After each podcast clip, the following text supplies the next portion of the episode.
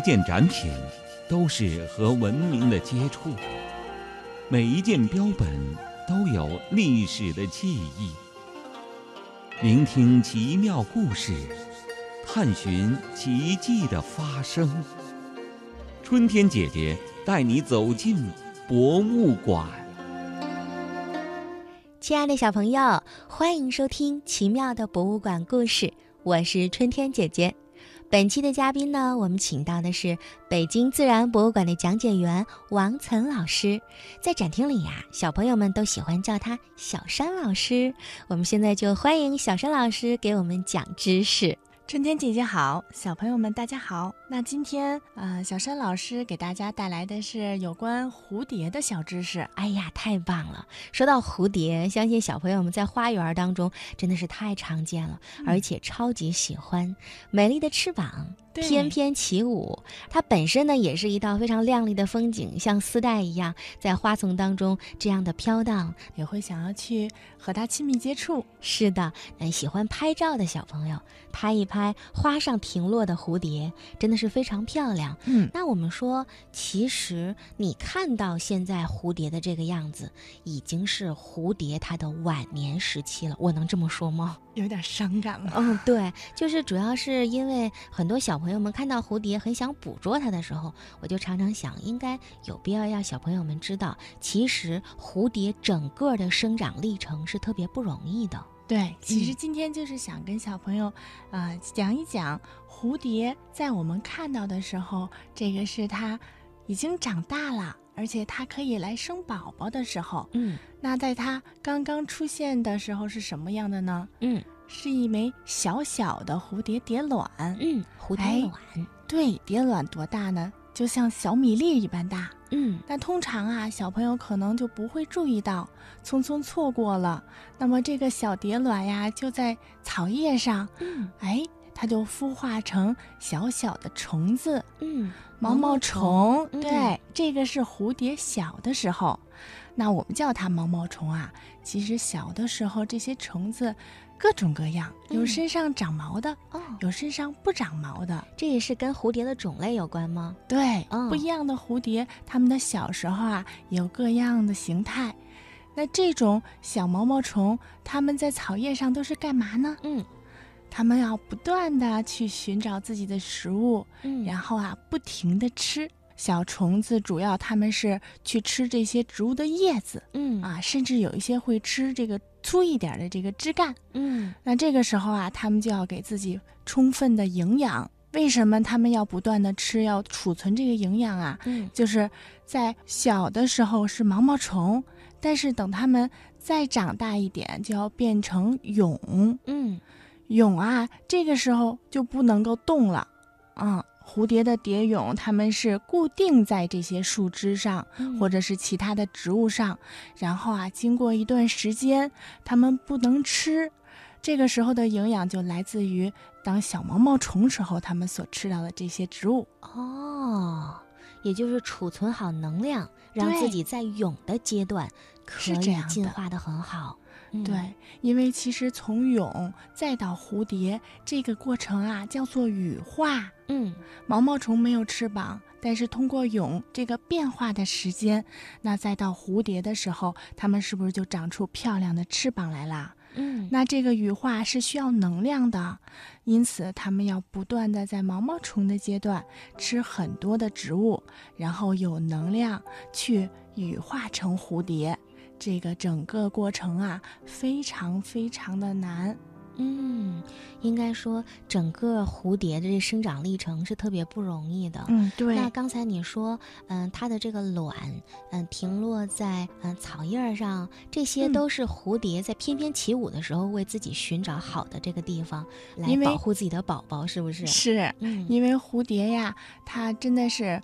呃，很聪明，嗯，他们是只有一种或者是很少的几种植物可以吃，嗯，所以它一定要找很准确的这个植物，把这个卵产在那里，它的宝宝出生之后才会有食物吃。那小蝴蝶，我们说大家看到它的翅膀非常美丽啊。那么在我们北京自然博物馆呢，就有一面展示的蝴蝶墙，是不是？是、嗯这面蝴蝶墙啊，真的是吸引了很多小朋友，而且啊，小朋友都非常喜欢和蝴蝶去合影，嗯觉得它们简直太漂亮了。嗯一层动物人类的朋友展厅。嗯。啊，其实有很多很多的蝴蝶，嗯。还有其他的昆虫，这些标本都是放在一起的，非嗯常的漂亮。嗯。那我们说到蝴蝶，刚才介绍了，呃，说蝴蝶有很多种。那我常常听很多的专业人士啊。会说一些名称，我只知道它们叫蝴蝶，我并不知道有一些什么叫做凤蝶呀，还有一些叫做什么有蛱蝶蛱蝶呀啊，这是啊怎么分的呢？嗯其实蝴蝶，呃，大家仔细观察的话，会发现蝴蝶它们除了颜色不一样，嗯其实它的翅膀形态也有很多的变化。嗯嗯，那小朋友们如果想要把蝴蝶分出一些不同的种类，那就要观察大型的啊，非常漂亮的，尤其是在它们后边翅膀的地方有一个小凸起，嗯啊，那这个呢也叫凤蝶。嗯嗯，就是我们最喜欢的蝴蝶，嗯燕尾蝶说的也是这种蝴蝶，嗯因为它的尾巴就像燕子的尾巴一样。嗯那这个是凤蝶，还有一种是蛱蝶。嗯小朋友还可以看到飞舞特别快的，那在花丛中可能一一不注意就找不到它身影的这一种就是蛱蝶。蛱蝶的身体形态就没有凤蝶那么大了，嗯。啊，是中型一点的蝴蝶。嗯。我们再来说一说粉蝶，嗯。粉蝶就是大家能够最常见到的那一种，嗯。白色的、黄色的。我们第一个就要猜一猜这个蝴蝶就是是不是粉蝶，嗯。体型不是很大，是在油菜花呀啊、这种十字花科的花丛中飞舞的，那一定就是粉蝶。嗯，最后小朋友可能见过一种体型非常小的，但是飞起来呀特别快，那这种蝴蝶呀就是灰蝶。嗯它的体型非常小，嗯、以灰色为主啊。把翅膀竖起来的时候，我们看到一只灰灰的小的，可能会觉得这是不是一个小蛾子啊？哦，那这个有可能就是灰蝶了。如果小朋友啊，你还能静静的再等一等，这个小蝴蝶把翅膀展开，你会发现它的背面翅膀可不是灰色那么简单，有很多紫色、蓝色，还闪着光的颜色，是非嗯常漂亮的一种小型蝴蝶。嗯，那可以说，其实蝴蝶里面分类还有种类的名字，这个门道真的很多。对小朋友们如果不是嗯对蝴蝶非常感兴趣，或者是特别深入的了解，还真的是没有办法把蝴蝶那么多种类都记得很好。嗯，对小。朋友来说有一点难。嗯，那我们刚才说到了蝴蝶，那刚才小山老师也说了，有的蝴蝶特别漂亮，嗯，有的蝴蝶呢飞的速度很快，有的蝴蝶呢这个长得外向，像蛾子一样，是那么的普通。但是无论怎么样的话，对于小朋友来说，看到蝴蝶，第一感觉就特别想抓，而且有的孩子会觉得蝴蝶是那么常见，种类又多，数量又多，肯定没有什么需要保护的。我想问问小山老师，蝴蝶就不需要保护吗？嗯，不是这样的。我们国家呀，就有一只被列为濒危保护的金斑喙凤蝶，嗯，而且呀，这个是一级保护的昆虫种类。哦，而且呀，小朋友知道吗？我们中国的国蝶就是金斑喙凤蝶。嗯嗯，这个金斑喙凤蝶呀，非常的漂亮，它的翅膀呀很梦幻，而且啊为什么叫金斑？是在它后翅上面有两块金色的大斑纹，哦，而且呀，它是凤蝶，所以有两个小尾巴，这两个小丝带的末端啊也是金色的，飞起来呀非常的漂亮。那在我国南方，小朋友们才能看到它的身影。哦，嗯那北方的小朋友可能很难在野外能够见到，但是也没关系。通过小山老师的描述，我们能想象，的确是非常美丽的一只蝴蝶。对，那同时呢，其实还有很多不平凡的蝴蝶，那就像鸟翼凤蝶，这个小朋友听起来可能有点陌生的名字。嗯，为什么叫鸟翼呀？就是像小鸟的翅膀一样非常大的一种凤蝶。嗯，这个是在大洋洲和亚洲才有的一种蝴蝶。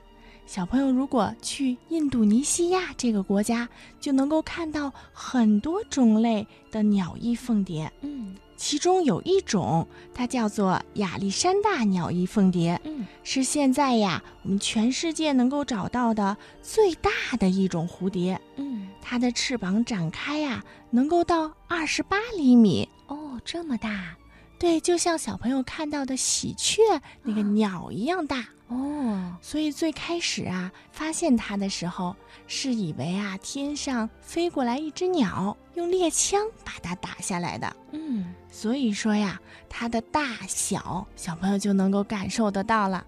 那小申老师刚才说有的蝴蝶长得像蛾子，那对，对于小朋友来说，他有的时候还有点分不清。那如果让你来介绍的话，你会怎么把蝴蝶和蛾类这个对比给我们区分开呢？其实有一个非常好使的方法，嗯嗯、那小朋友就要仔细观察这个蝴蝶的触角。蝴蝶的触角呢，它是像小火柴棍儿一样的，嗯棒状的触角。嗯而蛾类的触角呢，形态就非常的多样了。嗯有一些呀，像我们使的梳子的齿一样，嗯啊，有的像羽毛一样，嗯还有的呀就是细细的一条丝。所以说，小朋友见到如果是棒状的，那这个一定啊是蝴蝶；而如果是见到其他形态的，那就是蛾子了。哦，只有看这一点就能分辨出来蛾类和蝴蝶不同，是不是？这是最快的一种方法。嗯，还有吗？嗯大部分蝴蝶呀、都是在白天行动，嗯大部分蛾子在夜晚才出来。尤其是我们打开灯的时候，就有很多飞过来的，那就是蛾子。而且呢，嗯，从美丽程度来讲的话，我觉得蝴蝶还一定是占有领先的吧？怎么也会比蛾子要漂亮很多？很多人都是这样认为的。嗯那其实啊，我们蝴蝶家族啊，它的数量小朋友已经觉得很多了，而事实上啊，它只占蛾子的九分之一。那也就是说，哦我们见到的蛾子太少了，蛾子也有漂亮的，有非常漂亮的 哦，嗯明白明白。那好，那这个蛾类和蝴蝶，小朋友们还真是要认真的观察啊。那就像刚才小山老师说的那样，嗯，都有漂亮的。也都有不漂亮的啊，得要看看它的习性，还有它身上的一些重点部位，来分辨这两款到底有什么不同。也欢迎小朋友到我们博物馆，啊、去分辨一下，因为在我们的展墙里面还有一只最漂亮的蛾子，它就叫做月亮蛾。哦，太好了！那如果小朋友们对蝴蝶呀、蛾类感兴趣的话，可以到北京自然博物馆看一下蝴蝶墙上会有那么多的标本，帮助你分辨。好的，那这一期节目呢，非常感谢小山老师来做客，来给我们小朋友们讲小蝴蝶大乾坤。那下一期节目当中一定会有更精彩的内容，欢迎你到时再收听了。谢谢小山老师，小朋友再见，春天姐姐再见。好，再见啦。